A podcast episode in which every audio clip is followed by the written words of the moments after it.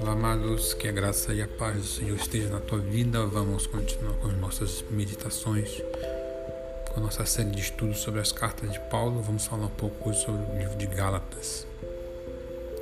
O apóstolo escreveu essa carta endereçada a esse grupo de irmãos que viviam na Galácia e abrangia a região do Ponto, da Capadócia e norte da Frígia.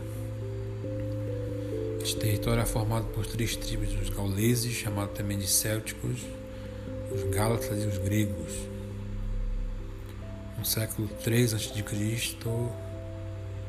e cerca de 189 a.C. também, ela tornou-se independente de Roma, mas essa província é, estava debaixo do domínio de Roma, que incluía todos esses limites ali mais ou menos no ano de 25 a.C. Além dessa parte também a Licaônia, Pisídia, Panfilha e grande parte da Frígia, hoje é a atual Turquia, faziam parte dessa região onde Paulo evangelizou aí e plantou a igreja. É, na carta, Paulo vai se dirigir aos irmãos da Galácia e ele saindo desde a igreja de Antioquia, Cônio, Lista, Derbe, ao sul, e a igreja foi fundada e está registrado em Atos capítulo 13, do versículo 13 até o capítulo 14, do versículo 24. Paulo apreciava muito todas as suas igrejas, as igrejas que ele fundou, mas ele tinha uma, uma simpatia, uma excepcional com os irmãos da Galácia. E durante a ausência de Paulo, os professores judaizantes tiveram acesso a elas e se infiltraram e começaram a, a semear e disseminar heresias que o cristão, o crente no Senhor Jesus só podia acessar através da obediência do judaísmo.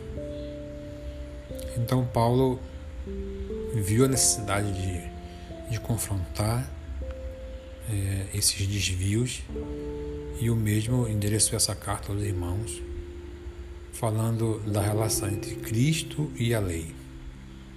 Esse é o tema da epístola, a verdade do Evangelho, da graça de Deus, sem condições legalistas que enfraquecem ou destroem a liberdade e a espiritualidade da graça.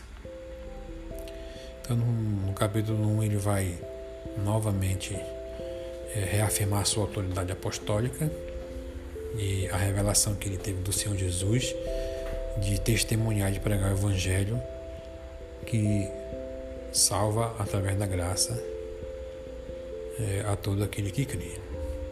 E essa justificação ela vem unicamente de Deus. E ela não vem das obras humanas, das obras, das boas obras, mas é baseada no Evangelho do Senhor Jesus. Então Paulo ele exortou e aconselhou os irmãos a permanecerem na liberdade e na espiritualidade que o Senhor Jesus tinha os dado para servirem a Deus. Ele residiu em Éfeso por cerca de dois anos. Você pode ver lá em Atos capítulo 19, versículo 8 e 10 e Colossenses 4, 16. E ele foi escrita nesse período essa carta. Tíquico foi o, o portador dessas cartas e endereçado aos irmãos dessa região.